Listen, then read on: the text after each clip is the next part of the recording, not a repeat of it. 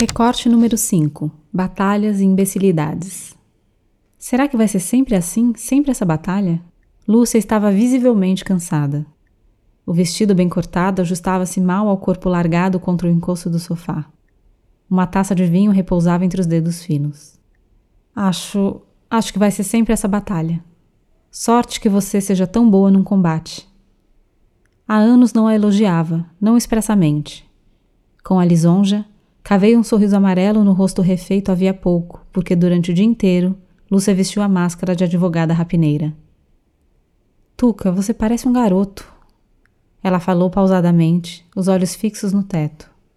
O vinho iniciava o seu processo de embriaguez. Nem nome de homem você tem, tem apelido, que nem um menino. Malicioso não resisti. Quer mais? Tomei dela a taça vazia. Quero, eu mereço respondeu sem desviar os olhos do teto. Despejei mais vinho na taça. Uma ou duas gotas escaparam e foram manchar o tapete. A garrafa repousava sobre a mesinha do telefone que eu tinha escondido num canto, fora do alcance dos olhos e dos ouvidos. Obrigada. A voz soou pastosa, porém a mão veio firme receber a bebida. Você merece. Brindamos. Eu a observava, ainda impressionado. Na tarde recém-terminada, pela primeira vez, a tinha visto em ação e tinha gostado de estar do lado de cá do embate. Quando acabaram as férias de verão, que se seguiram à queda do balanço, fomos conversar com a direção da escola de Adelaide. Embora acostumada àquele ambiente desde os seis meses de vida, as circunstâncias haviam mudado, não se poderia negar. Precisávamos nos certificar de que não enfrentaríamos mais dificuldades do que as inevitáveis. No primeiro dia daquele ano letivo, ao nos reconhecer à entrada do prédio escolar, uma inspetora aproximou-se e disse: Senhor Arthur, doutora Lúcia, a coordenadora quer conversar com os senhores. De cara, não notei nada errado na mensagem. Se era novo para nós, era novo para eles também. Chegando à coordenadoria, fomos convidados a sentar. Simpáticos, aceitamos. Ofereceram água, café, mas agradecemos e dispensamos. Adelaide vinha agarrada à mão da mãe. No entanto, quando entramos na sala e nos acomodamos nas cadeiras, ela quis se sentar no meu colo. Contraí as bochechas, fechando a cara. Era uma atitude que se tornou comum desde que perdeu parte da visão, um reflexo do esforço que fazia ao tentar enxergar alguma coisa a mais. Adelaide, você quer ir brincar? Quer que a Nancy leve você para o parquinho? A mulher à nossa frente, que vestia terninho e sapatos de salto, falava num tom untuoso. Vamos, Nancy, a inspetora, convidou. Não quero. Adelaide encolheu-se contra o meu peito. Tudo bem então, pode deixar, disse a coordenadora, que a um segundo olhar me pareceu ter o pescoço tão comprido quanto a de uma garça. Nancy, obediente, deu as costas e saiu fechando a porta. Algum problema? Lúcia impertigou-se. Doutora Lúcia, a escola tem um problema sim. Recomeçou a marreca, isto é, garça. Podemos ajudar?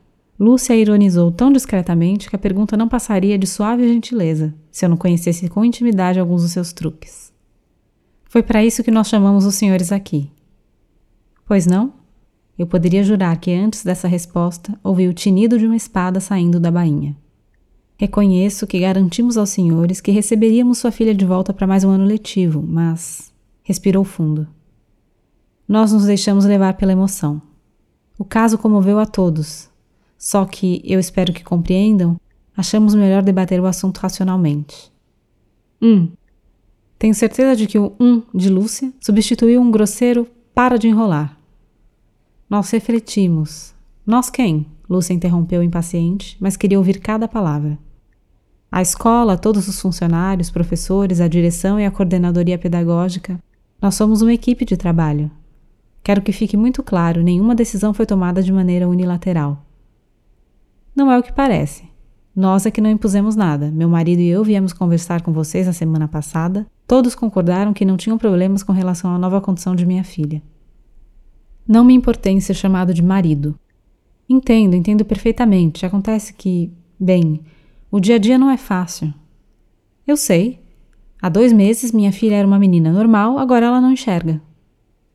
Pensando bem, o tinido que eu ouvi não veio de uma espada veio de um par de garras afiando-se na pedra. Por isso, nós preparamos um estudo para a senhora. Encontramos instituições onde Adelaide vai ser muito bem aceita, disse enquanto abria uma gaveta. Retirou dela uma pasta e a estendeu para Lúcia, que recusou. Não quero ver estudo nenhum. Minha filha tem matrícula nesta escola e é aqui que vai estudar. Ela não alteou a voz, mas todas as sílabas saíram sobrecarregadas de convicção. Lamento, senhora, não temos condições de atender uma aluna deficiente. É claro que não. Lúcia rebateu e se levantou. Eu a imitei, garantindo que Adelaide estivesse firme nos meus braços. Em contrapartida, minhas pernas tremiam de raiva. Senhora, não nos leve a mal. A coordenadora mantinha a pasta nas mãos, inutilmente suspensa no ar. Lúcia inclinou-se sobre a mesa, o rosto de repente endurecido. Levar a mal? Uma escola sem palavra? Uma instituição educacional sem princípios, preconceituosa, covarde? Como levar a mal? Vocês são do tipo que ninguém sequer deve levar a sério.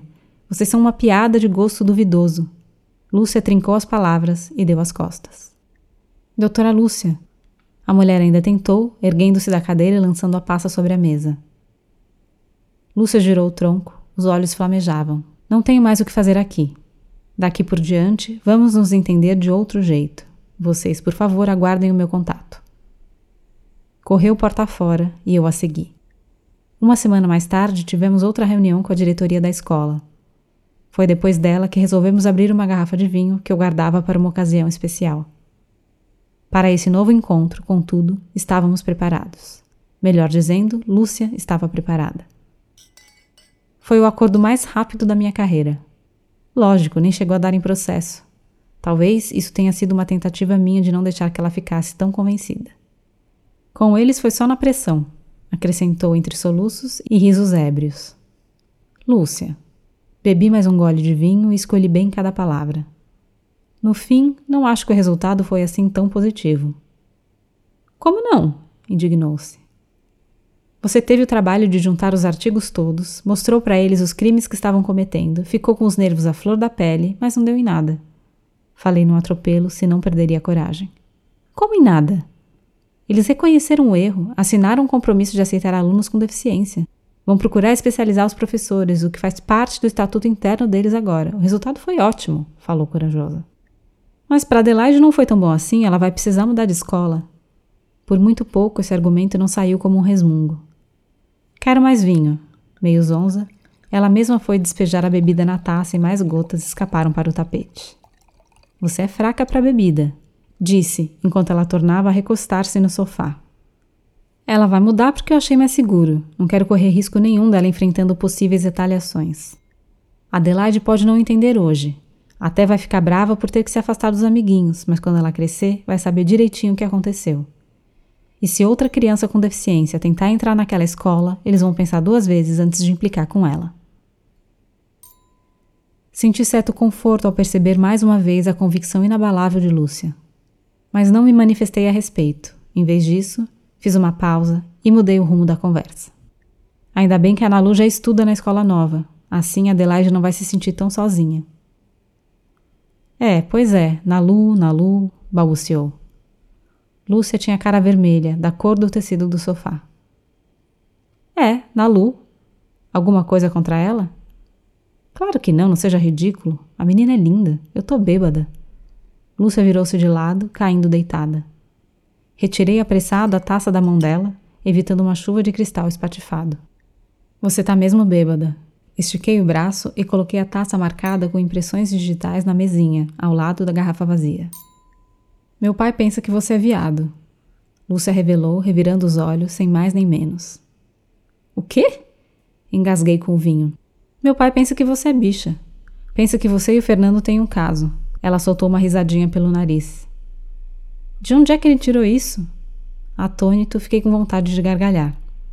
Vocês se beijam. Uma tia minha comentou que viu vocês se beijarem na festa da AD. Você já é artista, foi até famoso, não custou muito pro meu pai acreditar que você é gay. Seu pai é um. Não fala mal dele. Seu pai é um babaca. É, ele é um babaca exclamou, pondo a mão na boca, quase como se quisesse esconder o que dizia. Eu beijo todo mundo de quem gosto. Beijo no rosto. Fernando é meu amigo, é meu irmão. Você sabe disso. Sei, sei, sei, sei muito bem. Mas eu não posso afirmar categoricamente, não posso dizer para o meu pai: olha só, o Tuca é macho, eu sei, eu fui casada com ele. Sorri, me levantei e larguei a minha taça sobre a mesinha. Lúcia, sabe, hoje em dia eu sei por que não demos certo. Você é um galinha, não quis abrir mão das suas namoradas. Ironizou duramente, como se estivesse me atirando uma pedra. Você também podia sair com outros caras, eu não me importava. Mas não estou falando disso. Pois é. Por que será que nunca fiz uso desse passe livre? Porque você não quis. Ficou com medo do que seu pai iria dizer. Foi assim sempre, você tem medo dele. Eu respeito ele, disse num tom infantil. É medo. Tuca, você não tem do que reclamar. A gente fez tudo às claras. Eu queria ter um filho e você era perfeito para me ajudar. Ainda suave infantil, distante da mulher que argumentava tão veementemente no ambiente profissional. Não, senhora, não foi bem assim. Eu não sabia que você só me queria para ter a criança. E depois fez questão de casar, o que prova que tem medo do seu pai. E só me contou dos seus planos para engravidar quando isso serviu para me atingir. É, tem razão, eu tinha culpa no cartório. Mas foi por causa disso que aceitei as suas condições. Por isso aceitei aquela ideia estapafúrdia de casamento aberto. Isso nunca funcionou nem entre artistas, não iria funcionar comigo. Quer saber o que eu penso disso tudo agora? Nossa, como a gente era imbecil. Ai, Tuca, você ainda é imbecil. Por que tá dizendo isso? Nada, melhor deixar pra lá. Ah, quer saber? Me levantei e fui caminhando para o corredor. Fica aí, sua chapada, vou tomar banho. Eu não devia ter bebido. Disse para Adelaide que ia buscar ela na chácara.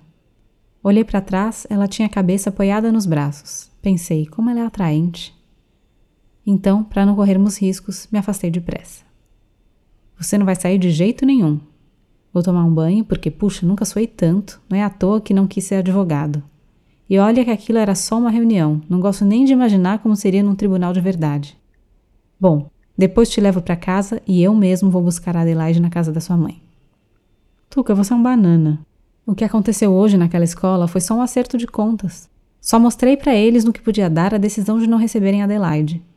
Um processo acabava com eles. Eu acabava com eles. Ela riu febrilmente, ou melhor, riu o resquício do velho doutor Afonso que havia em Lúcia. Fui tomar um banho, o que não levou mais do que vinte minutos. Eu estava com fome, tinha pressa de sair e jantar. Depois buscaria Adelaide em companhia de Lúcia, mas traria minha filha para o apartamento. Então, dormiríamos abraçadinhos assistindo a Pequena Sereia pela nonagésima nona vez. Entretanto, quando retornei à sala, levei um susto. Não havia ninguém ali. Chamei por Lúcia, olhei em volta e vi que a bolsa que ela havia deixado sobre meu aparador empoeirado já não estava lá. Desci correndo até a garagem e respirei um pouco mais aliviado quando vi o carro dela ainda estacionado ao lado do meu. Perguntei ao porteiro se ele tinha visto Lúcia sair. Descobri que sim, e que ela parecia bastante alterada. Perguntou sobre um ponto de táxi próximo e se encaminhou na direção indicada. Voltei ao apartamento. Era óbvio que Lúcia cumpriria a promessa feita a Adelaide, mesmo que isso custasse uma pequena fortuna de táxi. A mim restou o cansaço. De repente a fome arrefeceu e pensei que seria melhor me deitar um pouco. Fui para o quarto, Arranquei os sapatos e, vestido como estava, me esparramei na cama. Fechei os olhos, senti uma compressão subindo pelo corpo e adormeci. Foi o último sono tranquilo que tive em algum tempo.